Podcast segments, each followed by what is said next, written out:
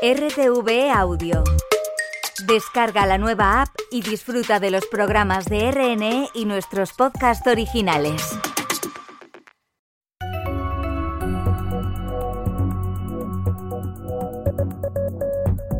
Radio Exterior de España. English Language Service. Greetings from Madrid and welcome to the English language broadcast of Spanish National Radio, where we bring Spain to you through our shortwave broadcasts. Amy Egan speaking, alongside my colleague Marilyn Quintana. On today's broadcast, we speak about the best flamenco guitarist in the world.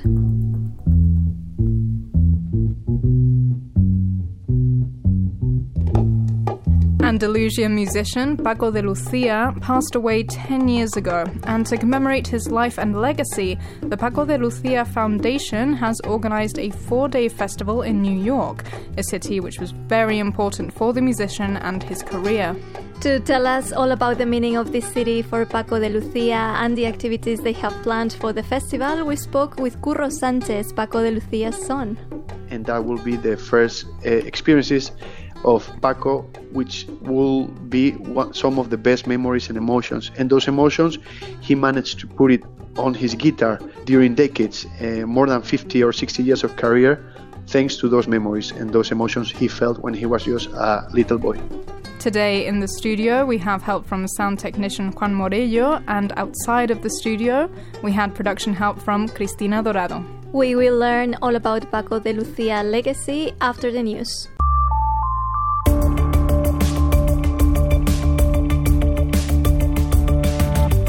Jailed Russian opposition leader Alexei Navalny died in prison on Friday, as announced by the prison service where he was serving his sentence. Mr. Navalny was one of Russian President Vladimir Putin's biggest critics and was sentenced to 19 years when he returned to Russia in 2021. He had been in Germany, where he was treated for what Western laboratory tests showed was an attempt to poison him with a nerve agent. The Kremlin denied any involvement in any such poisoning. By midday on Friday, the Kremlin said that Vladimir Putin had been informed about Mr. Navalny's passing. Russia's investigative committee had also launched a procedural probe into the causes of death. The United States say Russia is to blame. Secretary of State Antony Blinken of one man only underscores the weakness and rot at the heart of the system that Putin has built. Russia is responsible for this. Spanish Prime Minister Pedro Sanchez, in response to the news of Mr. Navalny's death, posted on X shocked by the news of the death in prison of Alexei Navalny, unjustly imprisoned by the Putin regime for his defense of human rights and democracy. In Spain, the farmers' protests continued on Friday. That's 10 days of protests. The Farmers Union says they are set to continue. Las movilizaciones siguen, por lo menos las que están agendadas, en unidad de acción con la UPA y con la COAG. And they have now been called in Alicante, Cantabria, Segovia, and Pamplona, where Thursday saw 8,000 people in the streets. In Pamplona, they're asking for regional tax reforms because they consider that they compete at a disadvantage with other regions. The farmers' unions, in fact, are blaming the regional governments for failing to reduce bureaucratic obstacles. Las comunidades autónomas en, en, en, este país tienen muchas de las competencias eh, de agricultura, las tienen ellas y en muchos casos no ayudan nada a que las cosas sean más fáciles. For this reason, they will continue to protest until they are listened to. In a meeting on Thursday, the Minister for Agriculture proposed eight measures to the farmers' associations.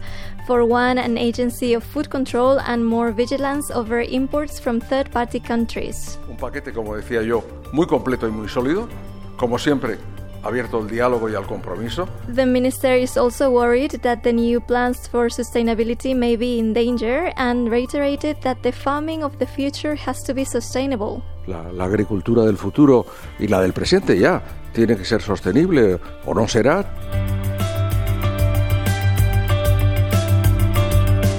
Friday also saw protests in Barbate in the south of Spain one week after the deaths of two Guardia Civil officers. The officers were killed by a speedboat captained by drug runners who were subsequently arrested.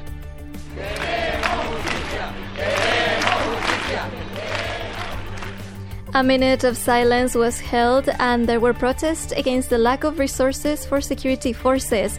Others are requesting the resignation of the Minister of Interior. Officials of Customs Surveillance and law enforcement agency of the Spanish Ministry of Finance are asking for legal changes to confront increasingly daring drug traffickers, and that the activity of these so called petaqueros, who accumulate and distribute fuel to boats, be outlawed.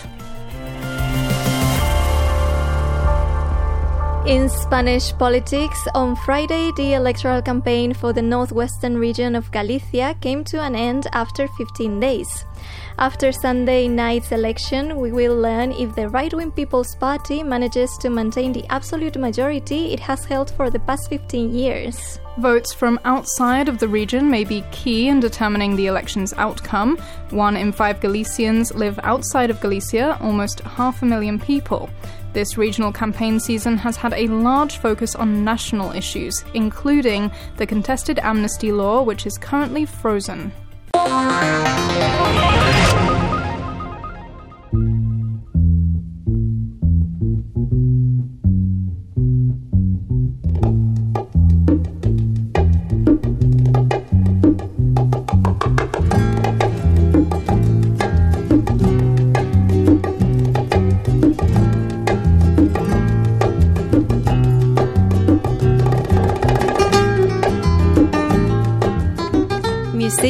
Composer, guitarist.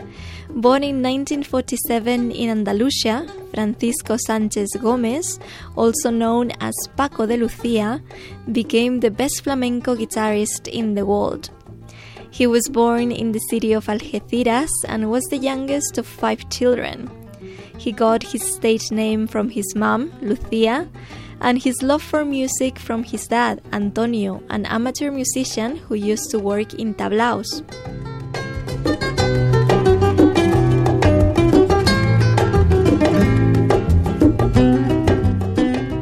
His dad began to teach him guitar when he was only six years old, and he immediately showed his talent. He began performing at the age of 12 with his brother Pepe as the duet called Los Chiquitos de Algeciras. Soon after, his popularity and prestige skyrocketed, and he made a name for himself in Spain and abroad.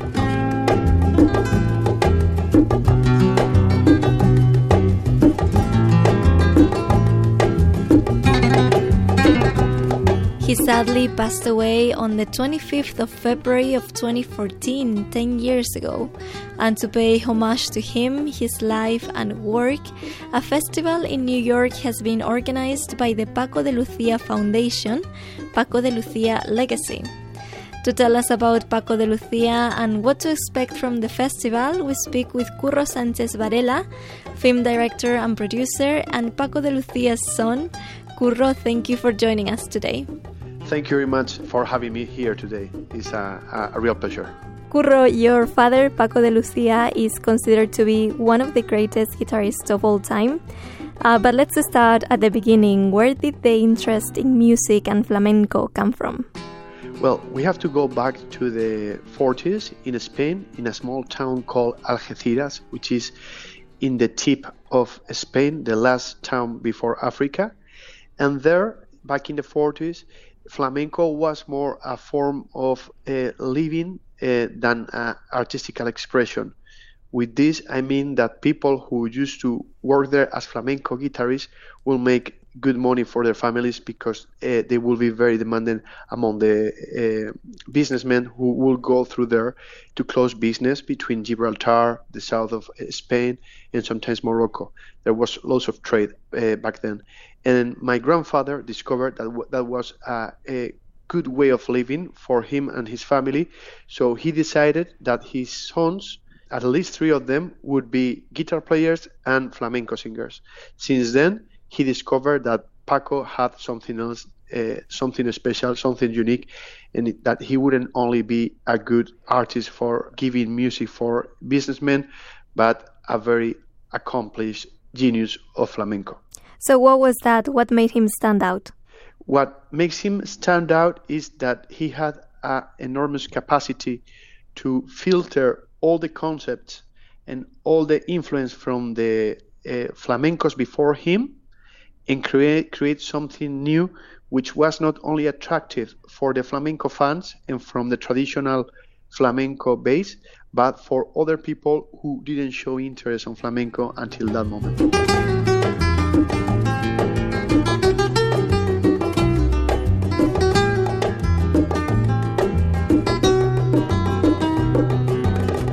Course, he had a great technique since he since he was uh, very young. But do you think that flamenco also had something to do with emotions and passion? Definitely, you cannot uh, uh, be a great flamenco artist if you don't uh, speak with your heart.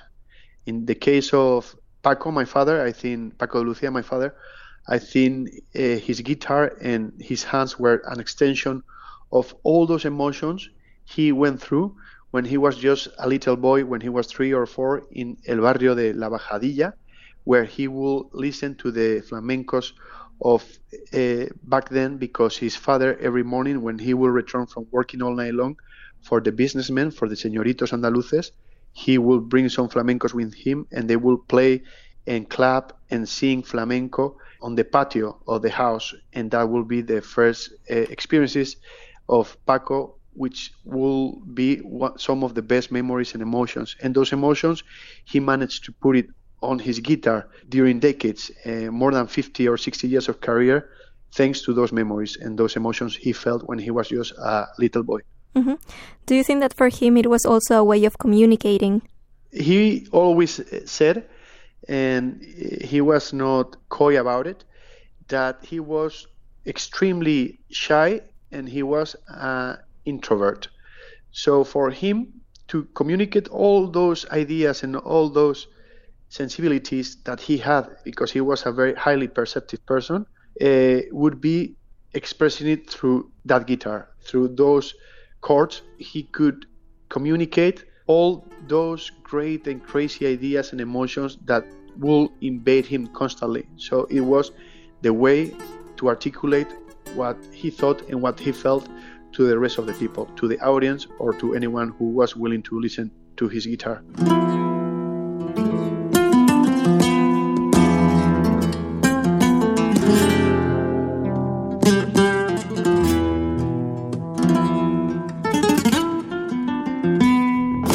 Was not only known for um, being such a great flamenco guitarist, but also for introducing new sounds and new innovations to traditional flamenco um, something that made his style very special and new without losing the flamenco roots that it had.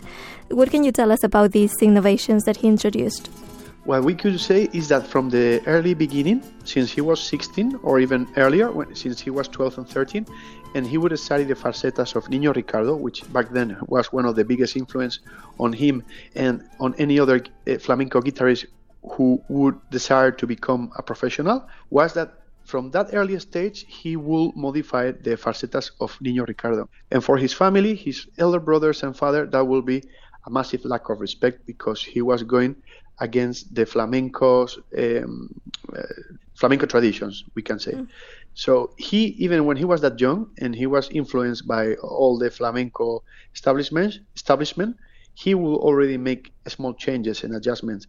Uh, but it's not until he meets uh, Sabicas uh, on the mid 60s when he is more like 16 or, or something like that, that he decided to, to, to break with the past and start to innovate, innovate by creating his own music. And in the pursuit of that uh, musical uh, path, he decided that because he loves flamenco, he's going to introduce elements that they could help flamenco to be more rich, to be more expressive, to be more colorful, and to be uh, more full of uh, elements like harmony and other uh, musical options that they were there, but no other flamenco had the vision or had the courage to bring to the flamenco and make it part of it. So things like uh, introducing el cajón peruano is an instrument that a musician can take with him everywhere. So he found that and he introduced it in, in, in, in the flamenco. He, he discovered um, jazz harmonies with John McLaughlin, uh, with Larry Coryell, with Al Di Meola, uh, with all these fantastic musicians, and he bring it to, to, to the flamenco world. He was constantly uh, finding new ways to enrich this great music. Mm-hmm. Well, you talk about the Peruvian cajon, which is a percussion instrument similar to a, a woodbox. Um, mm-hmm. What made him think that it would fit with flamenco? Something that came from so far away. Yes, because the sonority was very similar to some of the flamenco elements that they were already on, on use in, in, in flamenco concerts or in flamenco spectacles, like the, the, the heels of the flamenco dancer and the clapping and the knocking against the wood on the table because many times when there is a flamenco fiesta there is uh, some people just knocking on wood on the table had those all uh, elements but even more richful uh, with more depth. So he thought hold on one second this instrument is just great for a flamenco uh, composition of artists because it's what it gives you you know the base to, to, to everything else and since that day which I think is 1977 or 1976. He brought the first cajon with Ruben Dantas, an uh, excellent Brazilian music music uh, music who used to go with him, artist. And in two or three years, uh, Spain was invaded with cajones flamencos, but they are actually cajones peruanos. And this instrument has not been only used in flamenco, but it jumped to other genres of music like pop or like instrumental music, or it has been discovered as a great element to, to, to have in, in, in different géneros de música.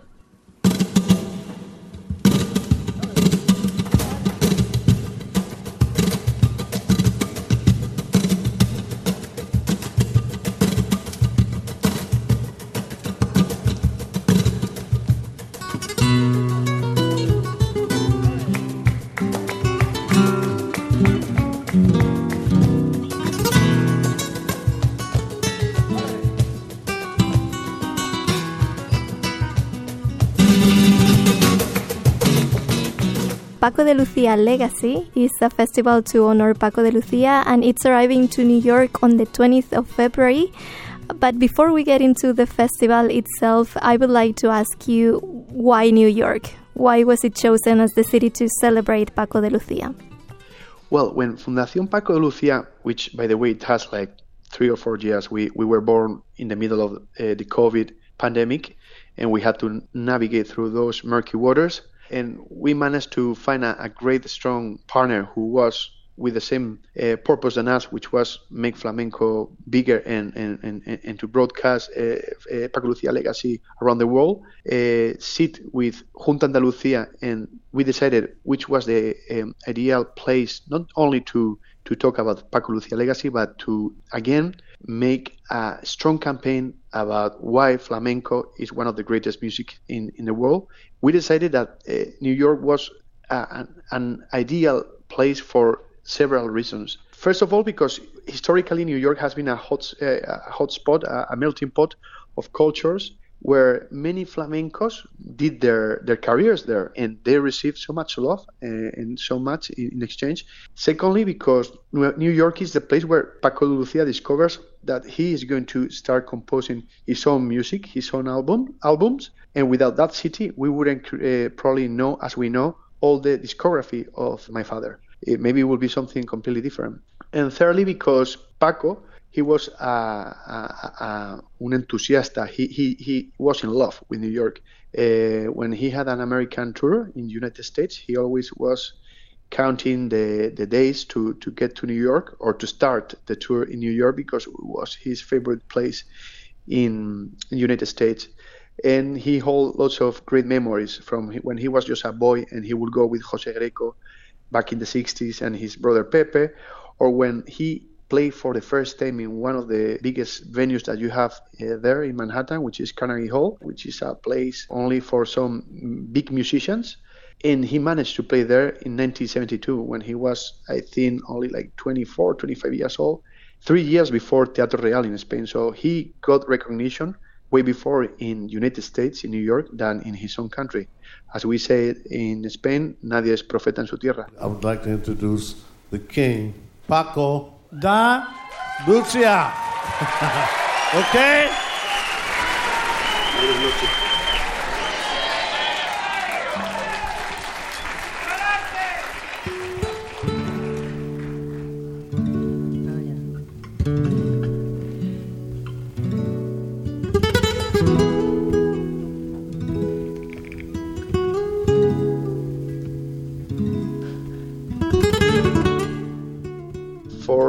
reasons and many other, uh, we thought that New York was the perfect place to initiate this uh, amazing project, which is Paco Lucia Legacy, that we expect and we, we trust will have new editions in different places. Mhm. Well, as we said, it's arriving to New York on the 20th of February, but it will go on for a few days. And I've heard that there are a few events organized and plenty of artists will be a part of the tribute. What can we expect from it? Well, first of all, I would like to say that there were some of those artists, uh, we are talking about more than 33, not only flamenco artists, but international artists like Rubén Blades or Al Di Meola, just to name some of them, that they were already uh, had their calendars, uh, their, uh, their um, working schedules committed to other projects for those dates. And they made the impossible to just cancel those days and reserve them for this homage to their musical brother because they all love Paco. So what we can expect here is a festival of flamenco and fusion and flamenco fusion which will invade the streets of New York for more than 4 days and we are going to have variety. We are going to have different concepts, we are going to have different approaches to flamenco, always homaging the legacy of Paco Lucia but trying not to repeat ourselves. And when I say this, I mean we will have from the most purest flamenco, the most flamenco puro, to the most combined music and crazy propositions, which are the representation of Paco as well, because in some ways, like for example, in his album Touchstone with Chick Corea, he will experiment loads. So we have all that range from the pure flamenco to the most experimental music through uh, four days, which will be uh, will be embedded with different musical proposals or propositions. So, And among, well, well I, I guess you are going to ask me a, a bit no about those those uh, activities. yeah, exactly. I, I would like, I was going to ask you to give us like some examples or a little bit more information about them. Sure. So we will start the 20th of February, which is four days before the anniversary of his uh, death. Uh, one of the reasons why we are celebrating this festival is to celebrate him because now uh, the 24th of February is going to be 10 years since uh, Paco Lucia uh, passed away. So we will start the 20th of February in Carnegie Hall, Carnegie Hall, which is a place which is very meaningful for him and for his career because, as I said before, that's where he debuted in 1972, three years before Teatro Real. And it's a place that every time he went, he only received love and he only received great experiences as a musician. So we will do a great concert of more than two hours where we will have 30 or more participants. And when I say 30 or more, I'm not exaggerating. I don't even know how we are going to fill in so many artists in that space of time, but we couldn't say no to anyone. Uh, everyone wanted to be there because it was like the most meaningful homage, even if all the homages have importance, but this one was the, the event where everyone wanted to be. And it's going to be two hours, a bit more of music, and we will have lots of artists from, from flamenco, international music, uh, jazz music. Uh, we have some African musicians. They are some of the best musicians in Africa. I, I mean, we will have artists from everywhere to homage Paco. Then next day, the 21st of February, we will have a, present, a, a book presentation, the last uh, biography of Paco Lucia, and there will be music as well. There's going to be a small concert. And then the following day, on the 22nd of February, we will have in uh, New York University a masterclass with Piranha. Piranha is the best cajon flamenco player in Spain. Uh, that uh, day in the afternoon, we will have as well another big concert in the town hall. The 23rd of February, we will have another concert in Instituto Cervantes. And That uh, same day, uh, we will have in Little Spain, uh, there will be a, a, concert, and all the artists will be invited there.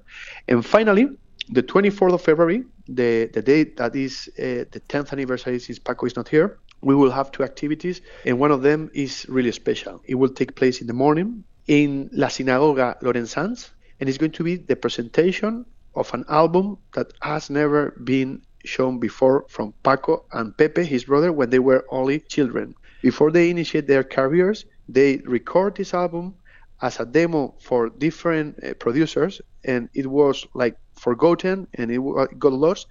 And my uncle Pepe discovered it like five years ago. It has been remastered and it will be presented by BMG uh, to all the people who wants to assist there and to journalists and me, uh, accredited media and it's going to be something mm, very very special and finally in the evening in the Quad Cinemas, it will be projected Paco Lucia, A Journey, which is the documentary I directed 10 years ago. It won the Goya as Best Documentary and is the audiovisual biography, the last audiovisual biography of Paco Lucia. And this would be a bit all the activities that we are programming on those days. Well, we look forward to all those activities. So, Curro, where can we find more information about them? Sure. Uh, uh, if you want accurate and detailed information, the best thing is to go to pacolucialegacy.com, and there people will be able to find a bit of about Legacy What's Legacy events. They will be able to buy tickets. They will be able to check all the artists that are participating in the festival and to know uh, more about this flamenco fiesta that we are organizing to enjoy it with the people of New York. Mm-hmm. Well, Curro Sanchez, Paco de Lucia Son, thank you so much for joining us. Thank you very much. We see you in New York.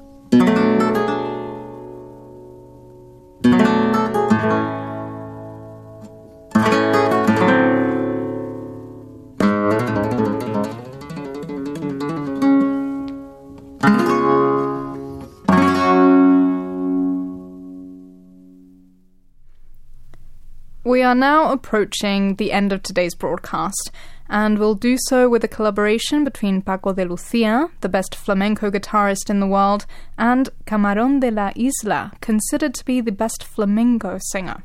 This next song is called Al verte las flores lloran, When I See You Flowers Cry, and is included in Camarón's first album, Camarón de la Isla, con la colaboración especial de Paco de Lucía, Camarón de la Isla with the special collaboration of Paco de Lucía, which was released in 1969.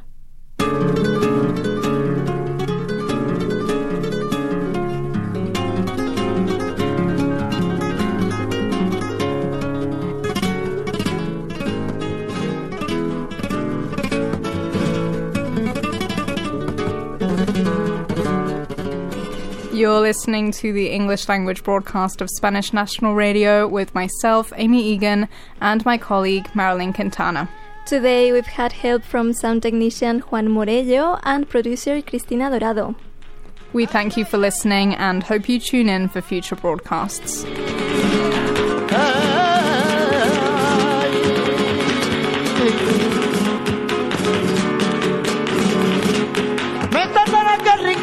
からも来たのでこま Mosquita no te coma, Mosquita no te coma, la cuenta solo de dos a nadie, primita de tu persona.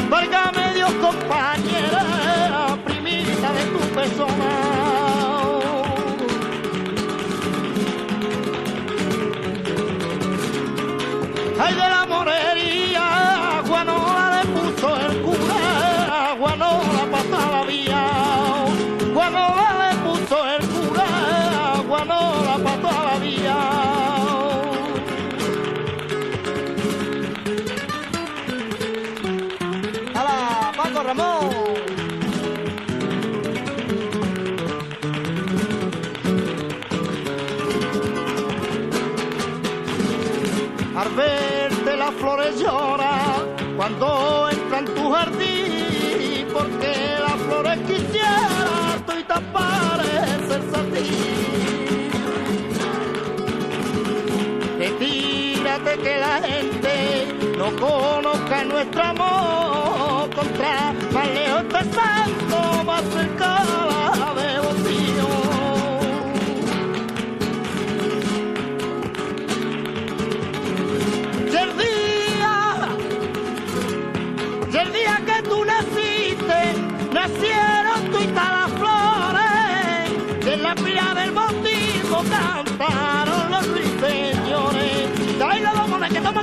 que te quita que dame los.